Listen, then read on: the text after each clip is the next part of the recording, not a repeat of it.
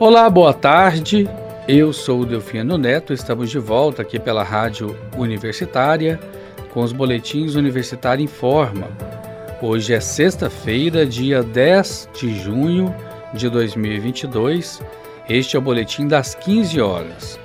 Você pode nos acompanhar pelos 870 AM, pela internet, no site radio.ufg.br ou através do aplicativo Minha UFG.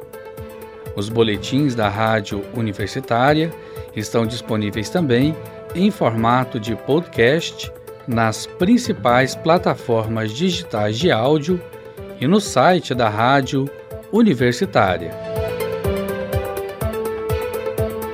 Orum Aie Quilombo Cultural estreia Contos de Cativeiro, nesta sexta-feira, dia 10.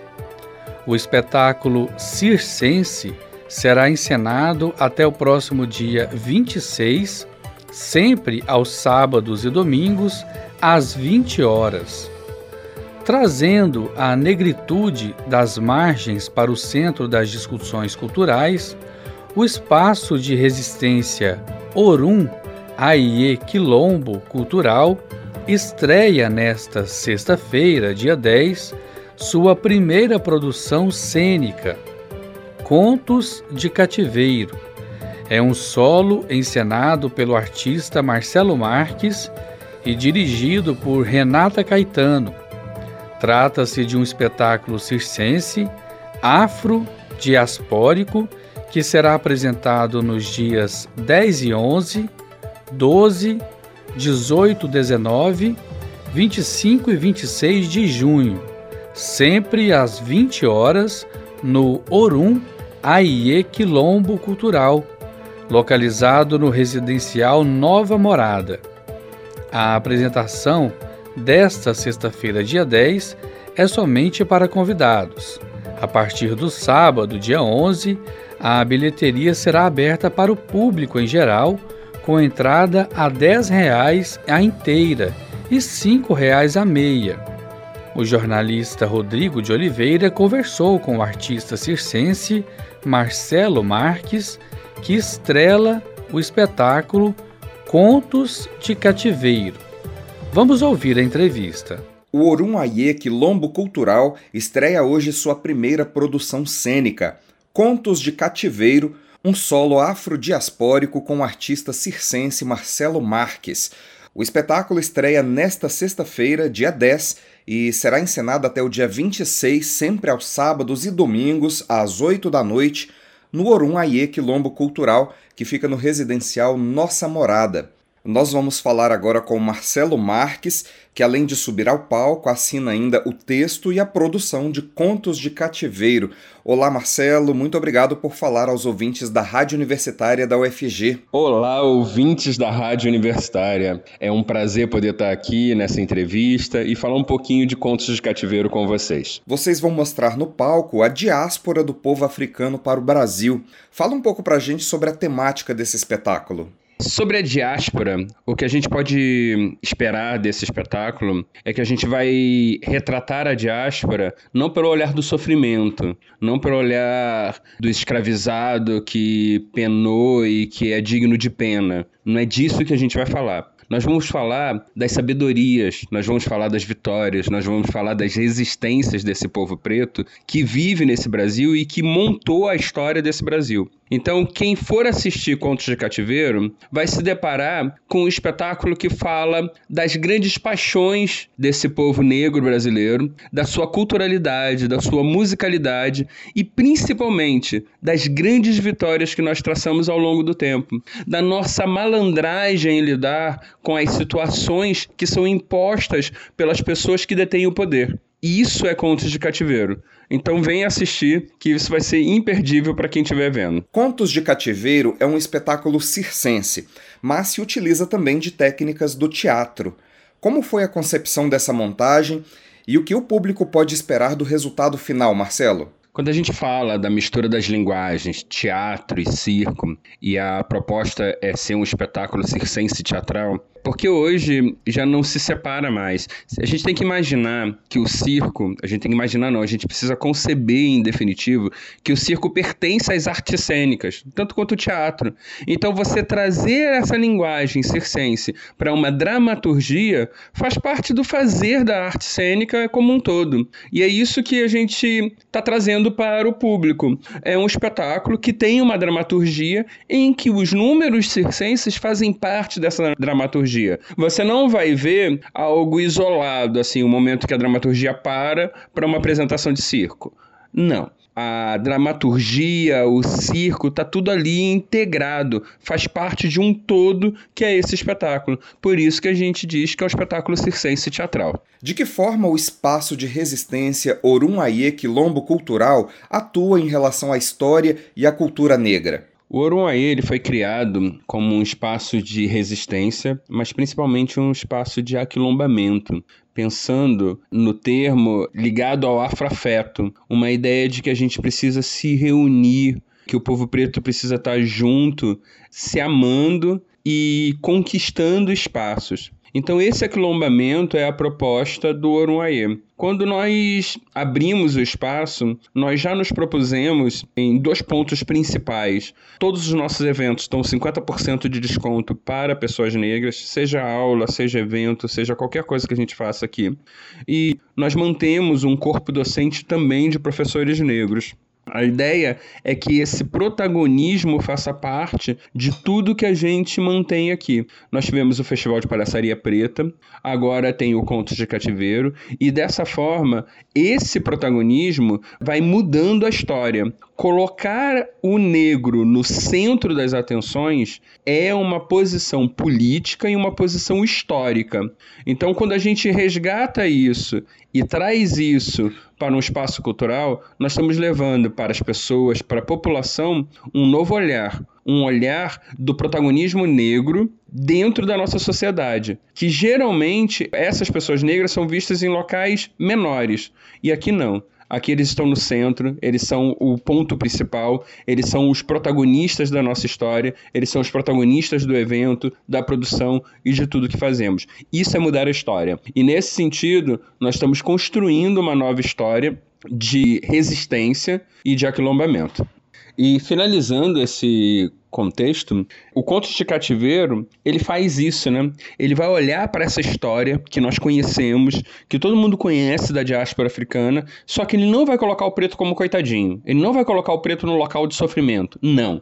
Nós estamos aqui no local de resistência e de construção. Nós estamos em outro ponto. E é disso que a gente está falando.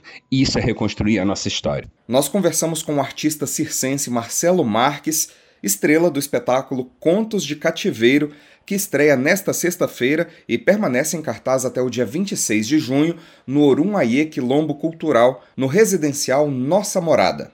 Rodrigo de Oliveira, para a Rádio Universitária. O vereador por São Paulo, Eduardo Suplicy, do PT, participa de audiência pública na Assembleia Legislativa de Goiás para discutir a renda básica da cidadania na tarde desta sexta-feira, dia 10, em Goiânia. O petista também lança um livro a partir das 7 horas da noite na Faculdade de Direito da Universidade Federal de Goiás. As agendas são abertas ao público.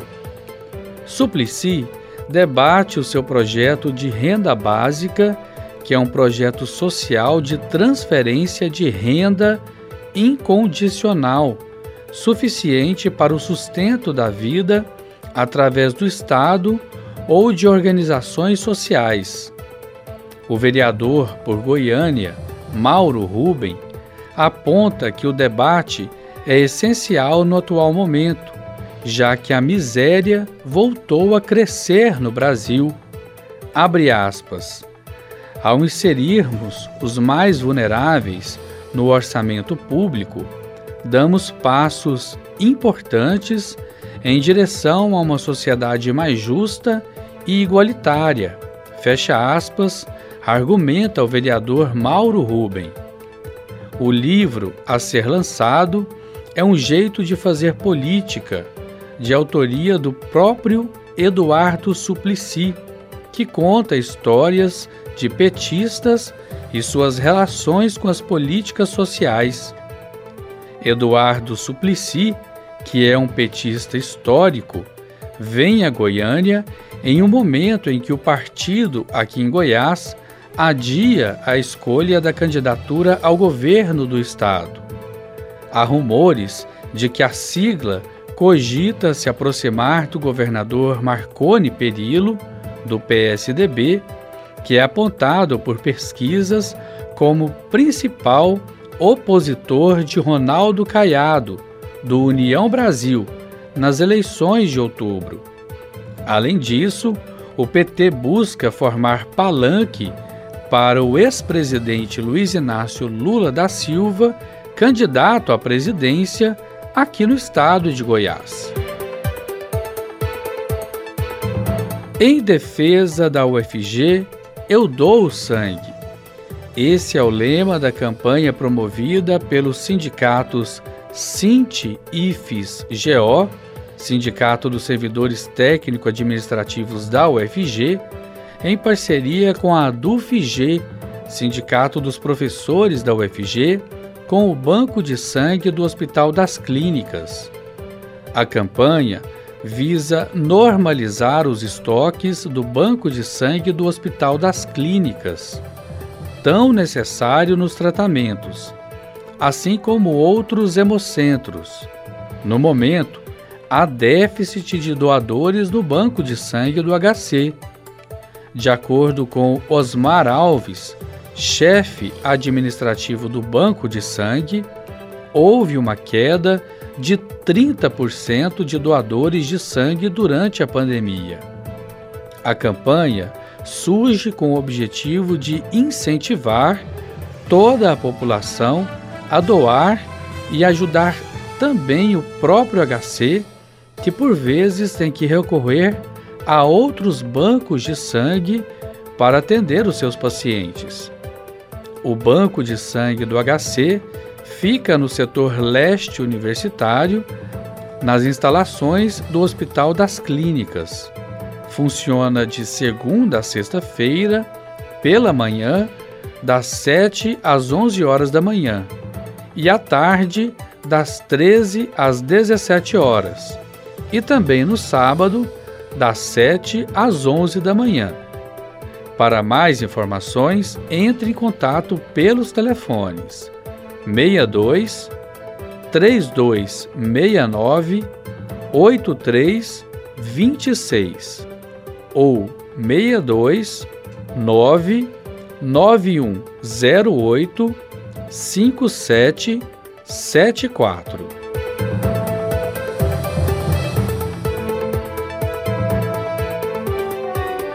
Orgulho.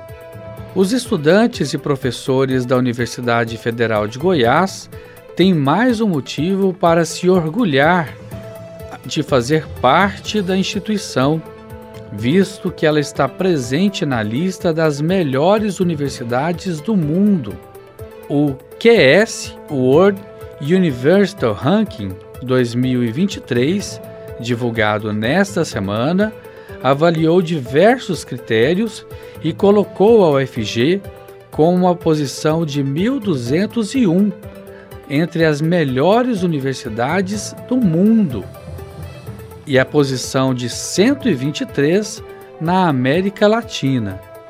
Ou seja, a UFG foi nomeada entre as melhores universidades do mundo e está na posição 123 entre as melhores universidades da América Latina.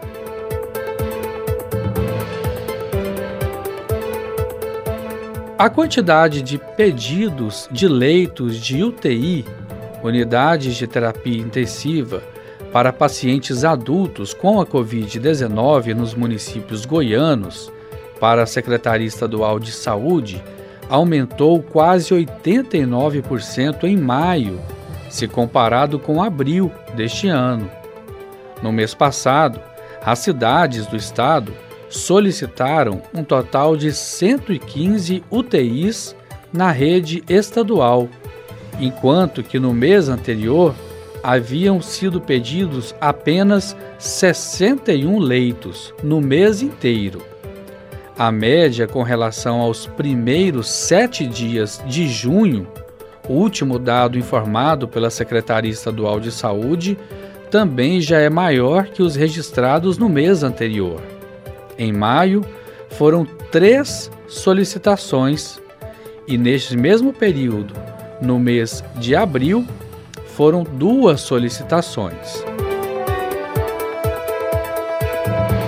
E com essa informação, encerramos o boletim Universitário em Forma das 15 horas de hoje. Outras informações logo mais às 18 horas e 30 minutos. Eu sou Delfino Neto para a Rádio Universitária.